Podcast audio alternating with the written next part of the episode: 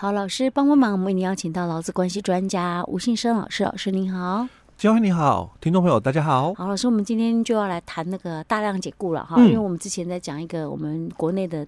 面板厂的一个瘦身的问题啊、欸，对。那因为我还特别问到说，哎、欸，老师，他这样优退这样算不算是大量解雇？要不要报备啊？嗯、是说，哎、欸，优退这样就不算？哎、欸，对。他就得是员工自动离职了，嗯嗯、当然就不算是解解雇，哎，不算之前呐，哈、欸。对。OK，那大为什么这个企业不用大量解雇呢？是不是想你就直接大量解雇不是比较方便嘛，比较快嘛？还、嗯、还给什么员工选有的没有的这样哈？对。那为什么企业不这么做？一定有它的道理在。欸、对。我们要来学一学，嗯，尤其是当老板的人。嗯、对，没错，没错。OK，好，我们来看一下大量解雇有多么麻烦呢？嗯，好，那我们先来介绍，然后大量解雇的一个标准。嗯、哦，那在我们大量解雇劳工保护法的这个第二条里面哦，它有提到哦，本法所称的这个大量解雇劳工哦，指的就是事业单位哦，你有劳基法十一条锁定的各款情形之一哦，或者是因为这个并购改组而解雇劳工哦，有下列情形之一哦，所以你看哦，嗯。他还是先谈到你要先有劳基法十一条的情形，哦，可是十一条的情形哦，很容易有一个问题嘛，嗯，你有没有遵守解雇最后手段原则？哦，你的解雇合不合法？嗯，那假如我我们在前面几集我们提到嘛，假如我我讲说我亏损哦，业务紧缩，哦，那到底有没有符合？就是说常年的，嗯，哦，因为它不是。一年的一个亏损哦，它是好几年的一个亏损的问题。哎，那有一些企业公啊，我告诉我这个企，我这个企业才成立三年，啊，我每年都在亏损，我还不能够，还不能够做处理哦。哦，当然这个就不一定的标准了哦。好，那这个大解法的第二条哦，嗯，它提到了几种情形哦。第一种情形，他讲的就是同一事业单位哦的同一个厂厂哦，所以我们讲的是单一的一个劳动场所，嗯。哦，那单一的一个劳动场所哦，你所雇佣的一个劳工人数没有满三十人的话了哦，那你在六十天内哦，解雇劳工超过十个人哦，你算大量解雇。嗯啊，算呐，他劳工都未满三十人，六十天内就解雇十人，对，这个就算大量解雇哦。好，那第二种情况，他也是讲哦，同一事业的同一事业单位的同一厂厂所雇佣的劳工，一样都是讲说单一的劳动场所哦。好，那你所雇佣的这个劳工人数在三十以上未满两百的哦，那你在六十天内哦，它有两个标准，嗯，解雇劳工的一个人数哦，达到所雇佣的三分之一。哦，就是你你如果雇佣一百五十嘛，就是三百哎三十到这个一两百的一个中间一百五十哦，那你在六十天内解雇了三分之一嘛，嗯、解雇了就五十人。的一个部分、嗯、哦，那算大量解雇哦。那或者是哦，你单日解雇超过这个二十个哦，同一天哦，哎同一天哦，哦解雇了超过二十个哦，那这样也算大量解雇，哎五十个。哎，二十个，二十个，哎，单日的二十个，对。那第三种情况就是，他还是讲同一个地方的哦，嗯、同一事业单位的同一厂厂哦，嗯、所雇佣的这个劳工人数，都在两百以上未满五百的哦，那你在六十天内哦解雇的劳工人数哦，一样两个标准哦，嗯、在六十天内的达到了四分之一哦。假如我们讲。四百人好了，因为我是两百未满五百嘛，哦，四百人哦，所以我六十天内解雇了嘛，超达到了这个这个一百人，嗯，哦，那大量解雇嘛，六十天内累计人数哦，那或者是单日的，哦，单日就超过了五十人的，嗯，哦，那这都算大量解雇。啊。那第四种哦，他也是讲哦，同一个地方哦，同一事业单位的同一厂厂所雇佣的劳工人数在五百以上，因为我们刚刚一直从。未满三十，然后从三到三十到两百，两百到这个五百，现在讲五百以上哦，所以他讲五百人以上的事业单位哦，那你在六十天内解雇了劳工人数哦，占比例啦五分之一的，或者是哦你单日解雇哦超过了八十人的，那这个都算大量解雇。嗯，好，那我们刚刚都讲是。同一个地方嘛，嗯、同一个劳动场所哦。嗯、好，那你你可能哦，你会有好几个劳动场所哦，嗯、所以这个时候就讲合并了哦。嗯、同一事业单位哦，你在六十天内哦，你所解雇的劳工哦，所以跟刚刚我们讲不一样哦，我我可能有好几个工厂哦，所以单一工厂嘛，嗯，那现在是讲说我这几个工厂合计的人数哦，所以他讲的是同一事业单位哦，在六十天内哦，解雇劳工人数哦超过了两百人的，或者是哦单日哦超过一百人的，你看，所以我很容易哦。就超过两百，嗯，就是大量解雇。你看他这个自请这个优退的人数哦，就三百，就三百人了 哦。所以六十天内哦，我我应该是很容易就超过这个两百人的哦。那我我算大量解雇哦，所以基本上哦，很多公司哦，他避免就是达到这么一个标准，因为只要我没有达到这个标准，我不用。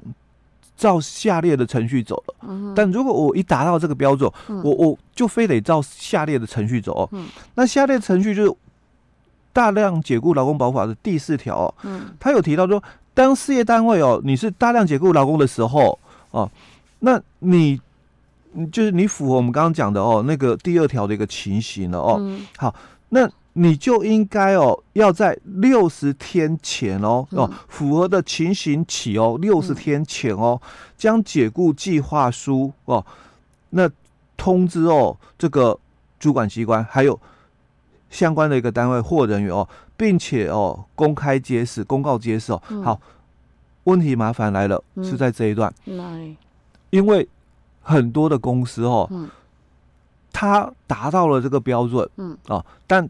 很少去做到这么一个动作，就是公告揭示吗？哎、欸，不是，因为他是要先写那个计划书，哦、然后写好之后通知主管机关、相关单位，嗯、相关单位当然指的是你公司内部的相相关单位哦，嗯、或者是人员哦，因为被可能要被之前的这些人员哦，嗯、公公告揭示哦，嗯、那你如果没有符合这个标准哦，嗯、哦，就是公公告揭示的这个部分哦，嗯、那。你可能会依照我们大量结构劳工保护法第十七条的一个规定哦，嗯、处十到五十万的一个处罚哦，哦。那并且会限期哦，要你通知或公开揭示哦，嗯、那借期你又没有做到哦，每就会按日连续处罚到通知或者公开公告揭示为止，嗯，它是一个连续处罚的，OK，哎，所以它处罚其实蛮重的，嗯、而且最难的一点就是。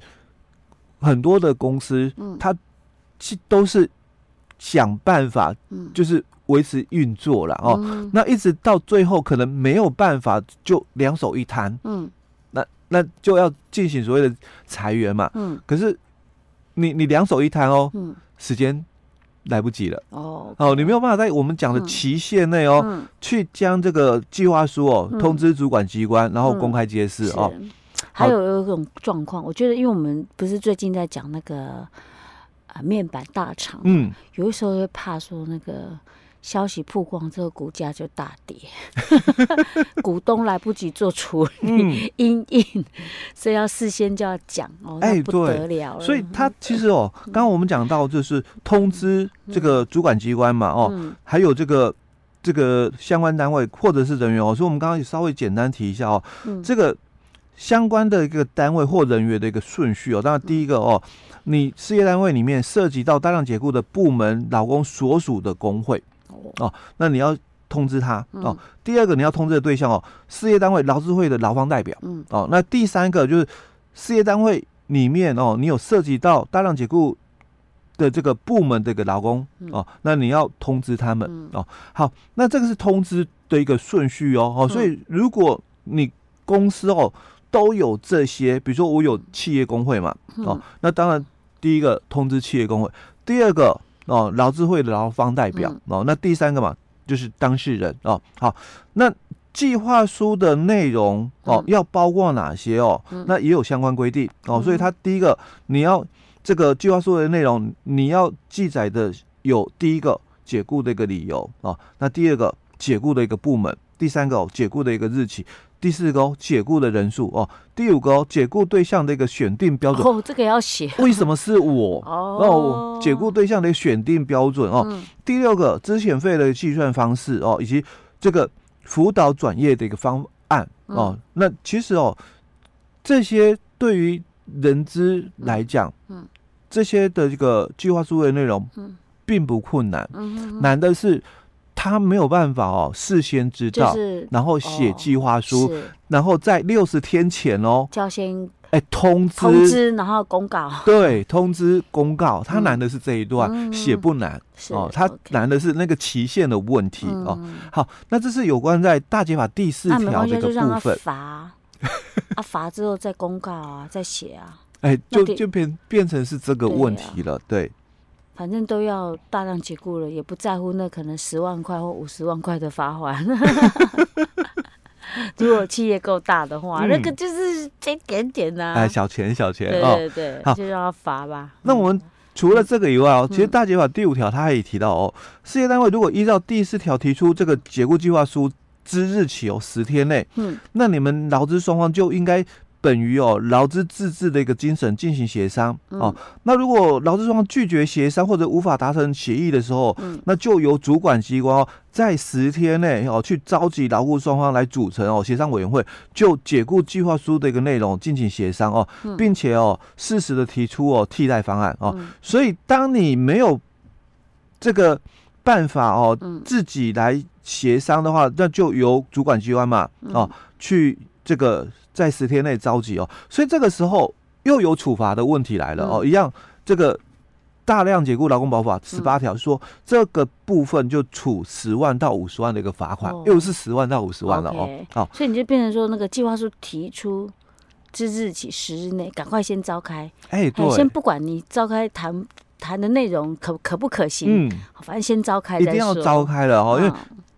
虽然讲说十到五十万，但通常哦都是五十万开开罚的，因为大公司啊通常都是五十万开罚的，大量解雇。哎，对，OK，好。那再来第九条也提到了，他说事业单位有大量解雇劳工之后，再雇佣工作性质相近的一个劳工的时候，除了法律里有规定外，应优先雇佣被你给大量解雇的劳工。嗯，哎，所以这个其实哦，就事业单位来讲，当然能够让。这些员工回来是最好，因为毕竟之前啊有经验，哎有经验，然后那因为公司的关系哦，所以能够回来是最好哦，但很难去联系到了，是哎对哦，这是比较困难。解雇了已经就很恨了，哎对，或者是我可能去找其他找到其他的工作的问题了哦。好，那另外第十条的一个部分哦也提到，就经预告解雇的劳工，如果在协商期间哦就任他职的话。那原雇主哦，还是要依法哦发给资遣费或退休金哦。嗯、那这个部分，其实我们在另外一个实务的一个问题里面，我也比较习惯依照这个观念哦，嗯、来认为说哦，假如公司哦个别老公，嗯，哦，我也告知了预告，比如说三年、四年的年资的劳工，嗯、我可能要三十天前预告我要之前这个人哦。嗯、可是有可能哦，他在这一段期间。找到工作，或者他干脆就不来了。嗯，旷职。因为一号我告诉你七月一号，嗯，我可能讲说做到七月三十一，嗯，可是他可能十五号以后不来了。嗯，所以公司可能会就哎旷职开除，因为我是通知你做到三十一号哦，嗯，所以他十五号以后连续三天不来了。嗯，那我公司可不可以开除他？哦，我觉得你可以开除他，因为他确实。就是三天旷职没来哦，可是该发的资遣费哦，还是要给哦。我我会是依照就是说大解法第十条这个观念来看的哦。那另外十三条也提到了，就是说事业单位大量解雇劳工的时候哦，你不可以就是说就业有一个歧视的部分哦，就种族、语言、阶级、思想。宗教、党派、籍贯、性别、容貌、身心障碍、年龄以及担任工会职务为由来解雇劳工哦，那违反这一个部分的话，当然这个解雇哦是不生效力的。嗯，OK，好吧，老师，今天先讲到这儿。嗯，